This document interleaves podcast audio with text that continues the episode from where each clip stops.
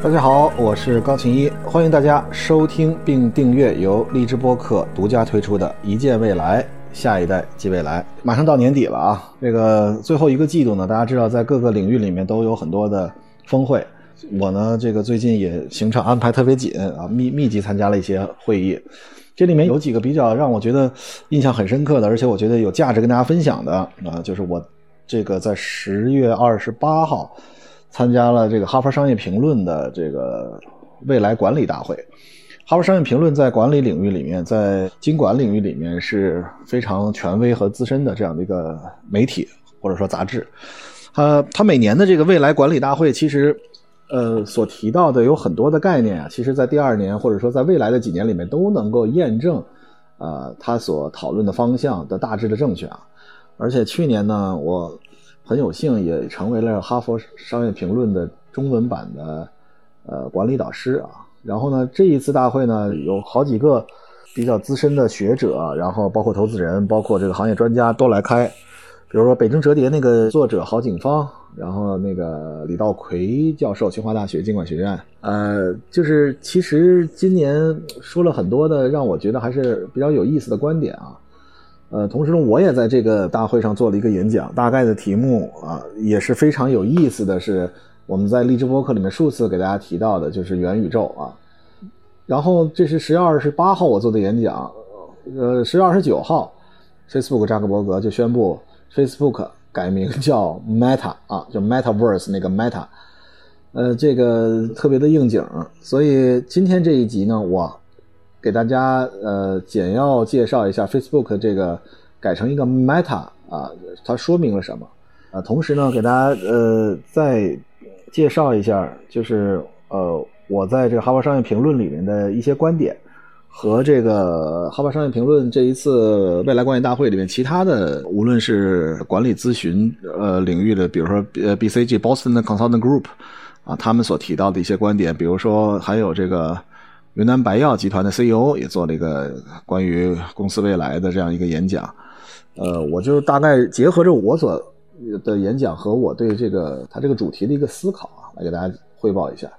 实际上，元宇宙这个 Facebook 改名叫元宇宙，不是说 Facebook 这个公司改名叫元宇宙了，而是它成立了一家母公司，起名叫 Meta，然后呢，把这个 Facebook 作为 Meta 这个元宇宙公司的一个下属公司，呃。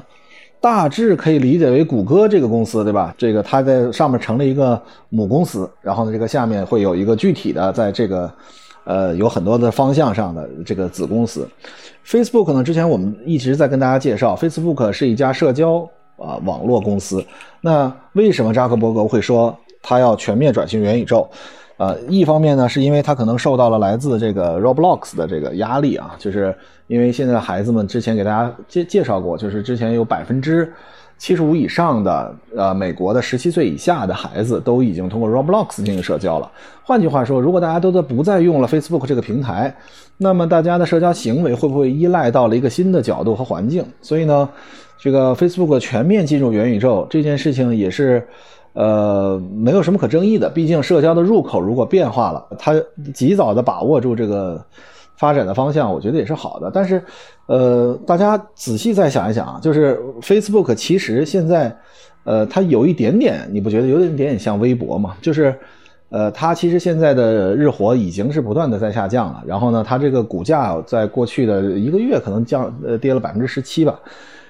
就是 Facebook 其实还是经历了很大的这个一个震动。那么，有了一种新的业态，有一种新的社交方式的出现的时候，要么你就自己去并购啊，要么不行的话，你就让自己本来的这个公司转转型。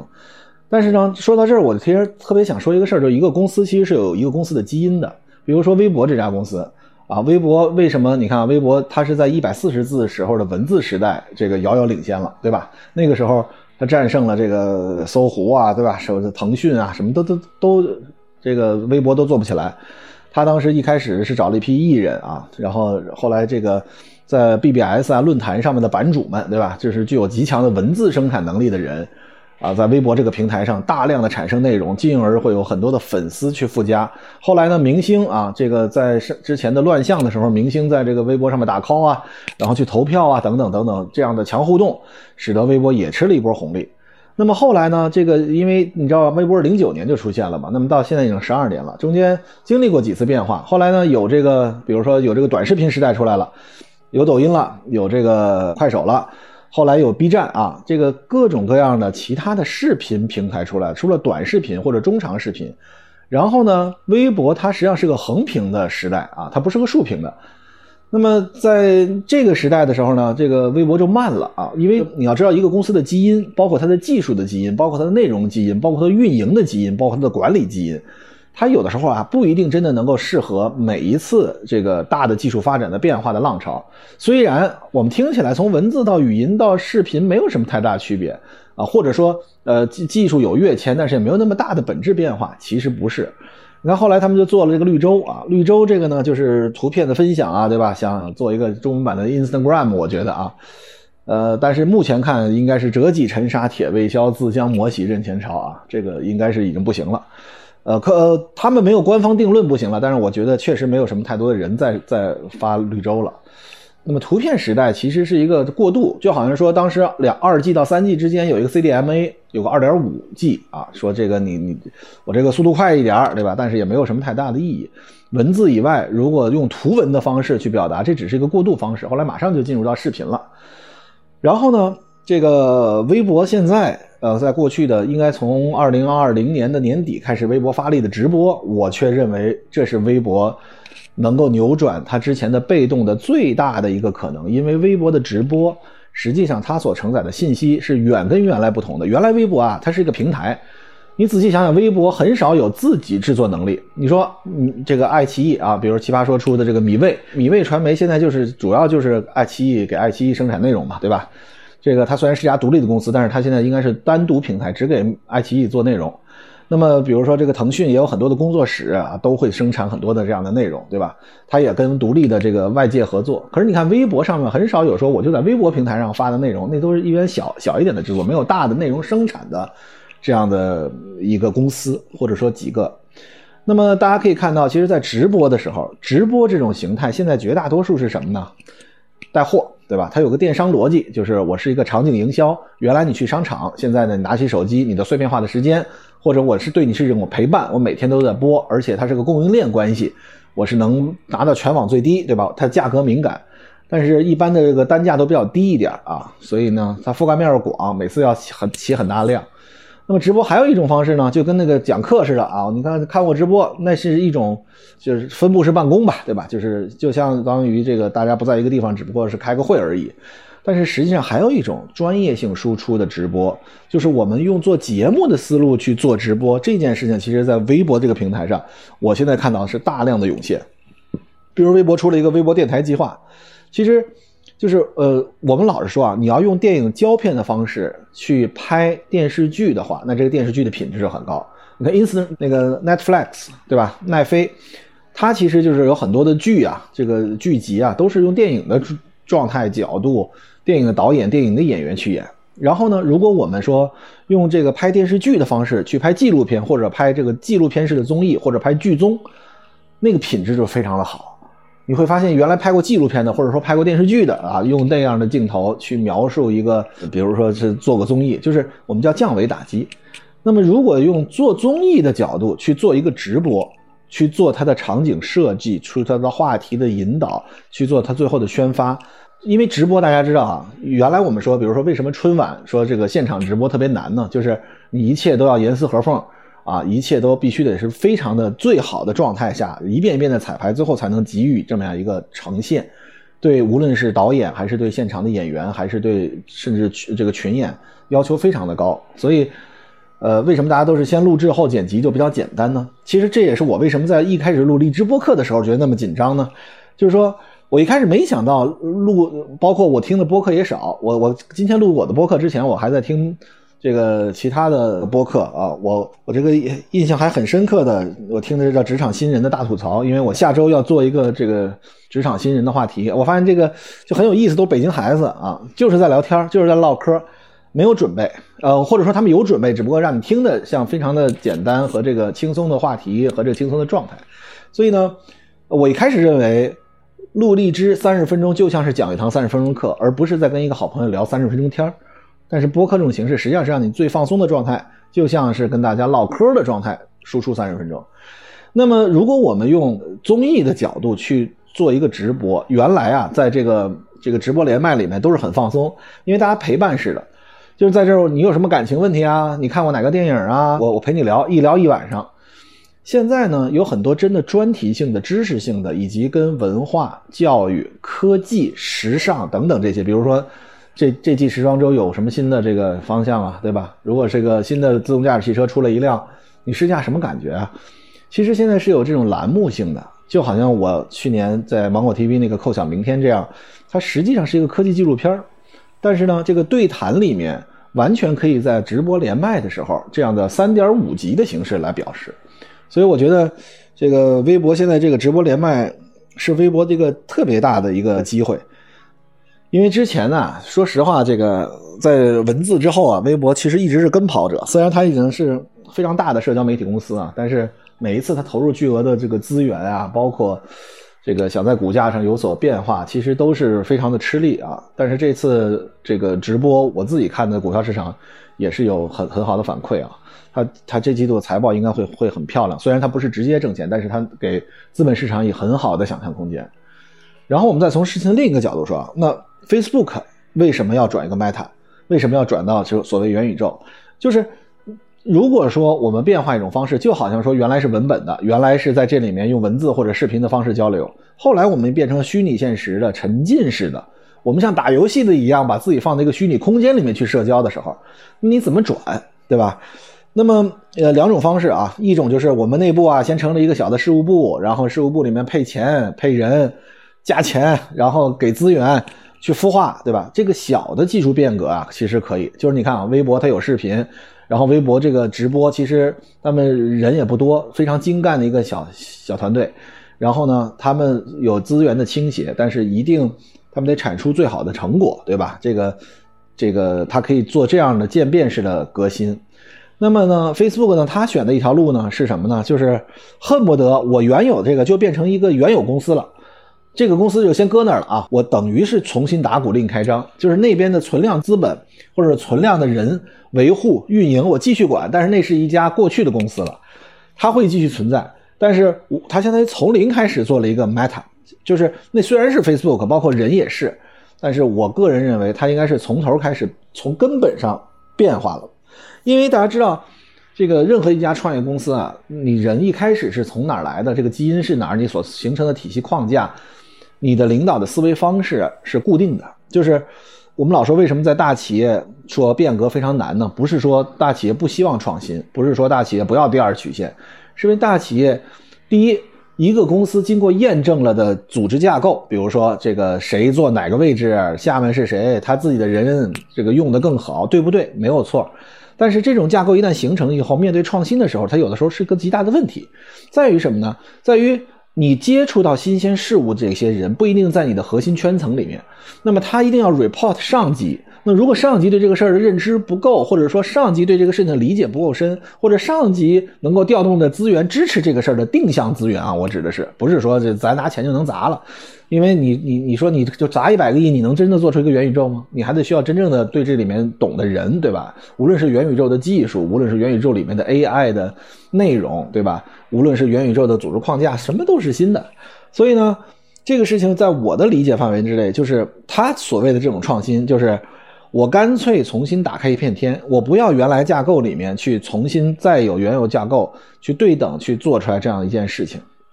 所以。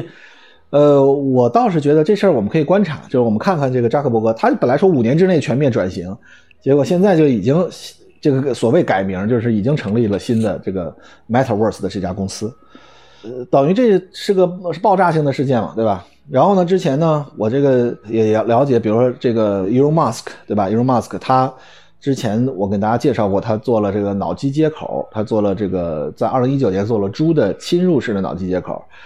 二零二零年，他说要做人体实验，但是我不知道他做了没做，因为公开信息我暂时还没有看到。但是 Elon Musk 做的这个脑机接口，实际上也可以某种程度上利用在元宇宙里面。但是到目前为止，像 Elon Musk，包括像这个这个 Richard Branson，就是这个维 Virgin 的这个创始人，他这个之前那个空天飞机不是到这个空天的交界那儿嘛，对吧？这个这这些所谓的老牌的创业者，好像对元宇宙目前为止还没有大张旗鼓的在呃宣传啊，或者说他们自己在为元宇宙去表达自己的观点。我其实就思考这个问题，为什么呢？因为元宇宙啊，现在最大的是哪波人在表达呢？一波呢是社交，原来做社交媒体的，因为社交能够被元宇宙所颠覆，这个逻辑线更为直白，就大家都能够看出来，对吧？就是。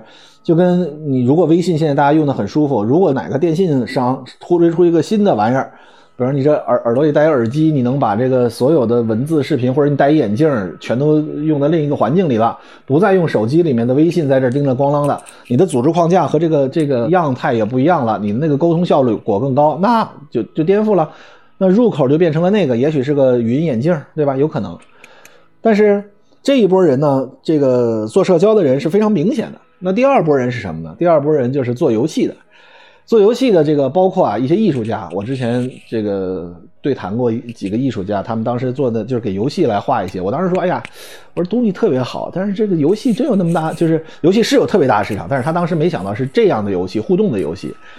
但是现在已经都成为他们都叫元宇宙艺术家了啊，这个。他们所做的东西确实是站在比较这个时代领先的角度，所以做游戏的人也全面的叫元宇宙。还有一波呢，做硬件的，这是第三波人，就是做 VR、AR 的虚拟现实、增强现实的，无论做眼镜啊，做可穿戴设备啊，做侵入式脑机接口啊，做非侵入式脑机接口，或者呢做这个一个什么浸泡的环境啊等等。还有第五波人呢，就是做算法的啊，这些比如说我是做人工智能算法，我能够渲染，我能够做。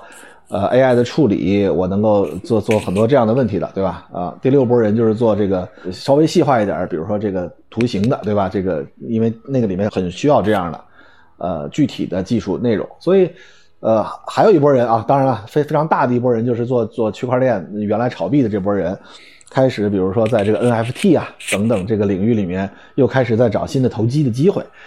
但是呢，我们可以看到，其实就是现在大规模是这这样一拨人，而原来呢做这种硬件的或者所谓的黑黑科技创新的，呃，其实这些人不是说没有布局到元宇宙，是因为这个元宇宙的概念提出与不提出，他们都依旧在前面创新。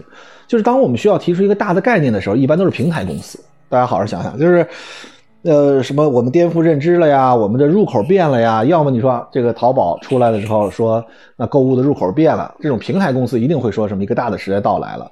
但真正的技术公司啊，它去实现的是一步接着一步的，就是你你不管你做什么，我你我今天你叫元宇宙我也可以，你明天叫这个方宇宙我也可以，你明天叫任何的一个一个领域，我反正做的都是具体的。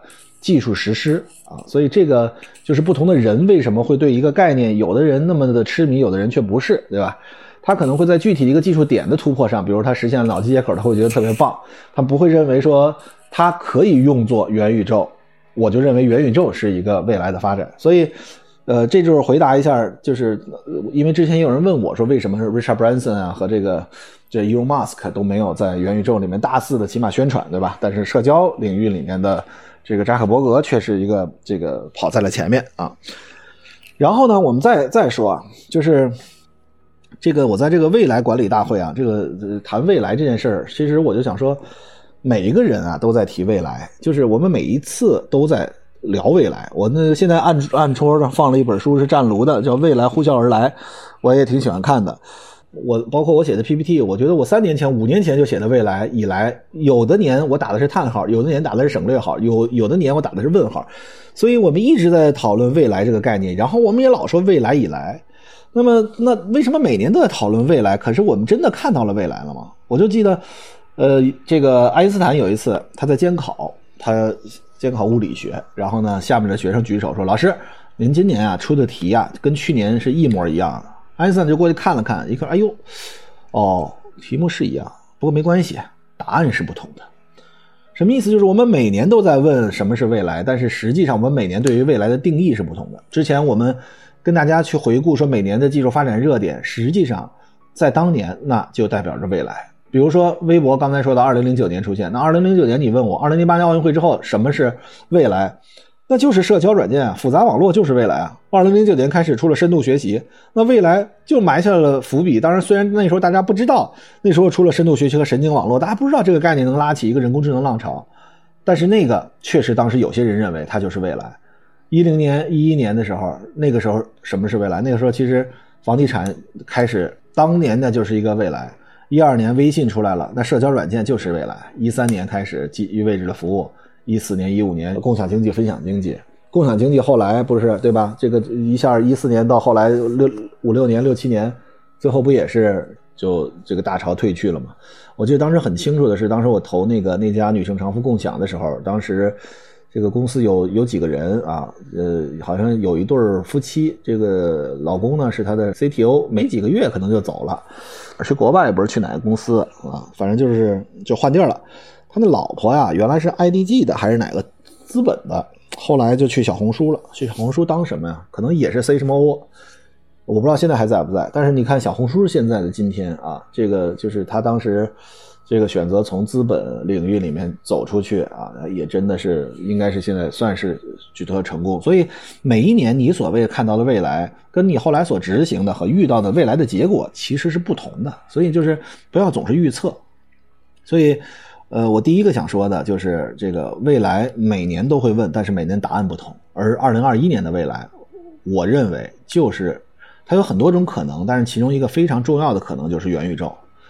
然后呢，这个还有一个概念呢，其实就是我们这个大脑里面有一个叫做内侧前额叶啊皮层。当你想到自己的时候，它就会激活；当你想到别人的时候，它就会关闭。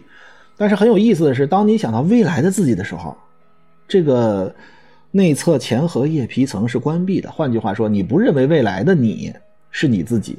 这就是为什么我们减肥啊，我们读书啊，我们做一些痛苦的事情啊那么困难，就是我们认为我们今天所付出的努力，而。之后享受到我们所付出努力之后成果那个人不是自己，换句话说，这又是一个活在当下。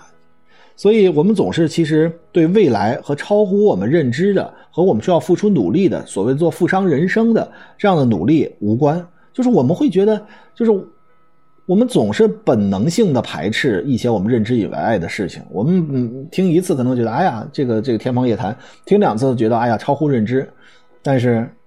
当未来真的来的时候，你可能哎呦哦，原来之前有人提过这个事儿，所以我说保持一个 stay hungry, stay foolish，这是一个非常重要的，就是保持你的好奇心，是能够看到未来的一个前提。然后呢，这个呃，我在这个演讲里面呢，就提到了这个推动科技创新和推动人类创造网新文明到底什么是基础啊？就是我觉得就是连接，这个我可能也说了很多次，从早期的人类的。呃，祖先啊，这个智人啊，怎么战胜了尼安德特人？就是因为有了语言。后来这个农耕文明的时候，为什么会有道路的交通啊？阡陌交通，鸡犬相闻，有良田美池桑竹之属。桃花源记的时候，如果有个大路能够找到了，那它就可能就不是桃花源，但是它的连接也能够带来其他的便利和好处，对吧？所以。这个后来到了工业革命，然后到了电子革命，这个第二次工业革命，电力又把人和人之间的距离和信息传输的连接变近了。后来人工智能这几次，到现在开始叫万物互联，就是把人与物之间，随着五 G 的开始，第一代为物所生产的通信的协议，那么这就是把万物互联，周围所有东西都连在一起了，人物连在一起。所以呢，这个连接其实就是就是构造了人类这个整个一个大的。周期，然后呢，我们再说，如果我们要讨论未来的话，那么我们就得需要讨论一个大的周期：千年的迭代、百年的演化以及十年的创新啊。千年的周期是啥呢？其实大家知道，工业革命这是几百年、二百年，电周期又是二百年。比如说。这个电气化和电子技术的基础，然后呢，之后这是呃一八七零年到一九二零年，从一九二零年开始是半导体电子化和机械自动化，也就是汽车加飞机。七零年以后啊，大家想想，这个虽然一九四六年冯诺曼体系结构的确立，就有了这个呃计算机革命的雏形。那么真正的民用化开始，一九七零年，计算机民用化与互联网普及，这到二零二零年。那么再往后，这个电周期以外，工业周期二百年，电周期二百年，再往后是什么？应该是生命科学的新周期。这是二零二零年开始，我们我们二零二零年开始，对吧？对基因工程、对基因编辑、对生物医药都有了解。这次这个哈佛商业评论的大会里面，请到了云南白药的 CEO，云南白药的 CEO 原来是在这个这个华为工作啊，大家可以看到很有意思。那么云南白药原来我们可能认为它有牙膏，对吧？然后它有那个最早的那个白药，就是我们身上只要流血了，就是我记得我小时候就是用白药，白药吧唧一上，哪儿磕了哪儿碰了都都一点问题没有。后来呢，我踢球，踢球云南白药就是一个是一喷，喷完之后它就给你这个去去肿，另外一个就是什么这个冰，就是让收缩血管，为了让你少流血。那个云南白药其实我们老觉得是个传统的医药企业，但是这一次听完了，我发现传统医药企业它所肩负的，其实比如说我们说科技上有卡脖子工程，我们有很多的需要有本土的替代。但是在生物医药领域里面，有很多的药，有很多的我们跟中国人未来发展有关的东西啊。我觉得它真的是一家有担当的一家民族企业啊。当然了，这个他他做演讲的同时，微博来了一个热搜，让我五味杂陈，说他这云南白药过去一年还是过去几个月，炒股亏损十五个亿。这跟这个 CEO 在在现场的，当然这个 CEO 应该是刚刚刚上任啊，但是一家公司不把。这个主要的这个钱投到创新里面去，怎么炒股？二级市场亏了十五亿。我虽然不知道这里面具体的是因为什么原因，但是起码这两个信息，如果说的是一家公司，应该是一家公司吧。那么我觉得这个很讽刺啊。那么刚才所说的这个大的周期二百年，那再说一中的周期啥？是康波周期。康波周期六十年，就是三十年技术的迭代上升，然后三十年这个下降。那么这个计算机民用化这个康波周期呢？从最早 PC 的这个硬件基础，PC 硬件基础成就了这个，对吧？当年的 IBM 后来卖给了这个联想，然后联想最近有一个事儿，我这个在网上又是一个热议。大家看，联想的这个杨元庆在六年以前跟 Elon Musk 一个对话，呃，当时主持人说这个问的 Elon Musk 有多少用户啊？Elon Musk 说我们不太多，三万个用户。当时杨元庆说，你知道我们。在三月三十一号这个财年卖出了多少吗？卖出去一点几几亿吧，好像是个设备啊。他说他们有平板，有这个电脑，然后有各种各样的呃，有手机。他说不不是一个多亿的这个用户啊，有的人可能是忠实用户，他买好几个啊。大大概意思也就是我们起码是几千万吧，对吧？用户你才三万，何其讽刺啊！六六年以前，然后最近联想，大家仔细看，包括我们无法查证啊，因为我我确实也没那时间去给他查证。说他这个高管拿的工资大几千万，他们每年的利润的很大一部分都是给了高管的工资。虽然中国科学院啊，计算所应该是它的最大的国有股东，所以呃，联想的管理层只有百分之三，我记得是只有百分之三的利润是投入到研发。所以你说这个我们可以看一看，这个从 PC 硬件基础的时候的公司，我们不做价值判断啊，我觉得他们自己心里也应该清楚到底。自己值不值得这上亿的工资是吧？啊，或者是奖金啊？我也不知道这个。现在已经是互联，你看啊，PC 硬件基础之后是 PC 商业化，然后 PC 的普及，这都九十年代干完的事儿。两千年开始有互联网，互联网革命；两千一年开始移动互联网革命，现在都开始人工智能革命了，马上生物医药革命。我就不知道这一九七五年的时候的高潮，这计算机民用化打下的一个基本的基础，靠卖硬件。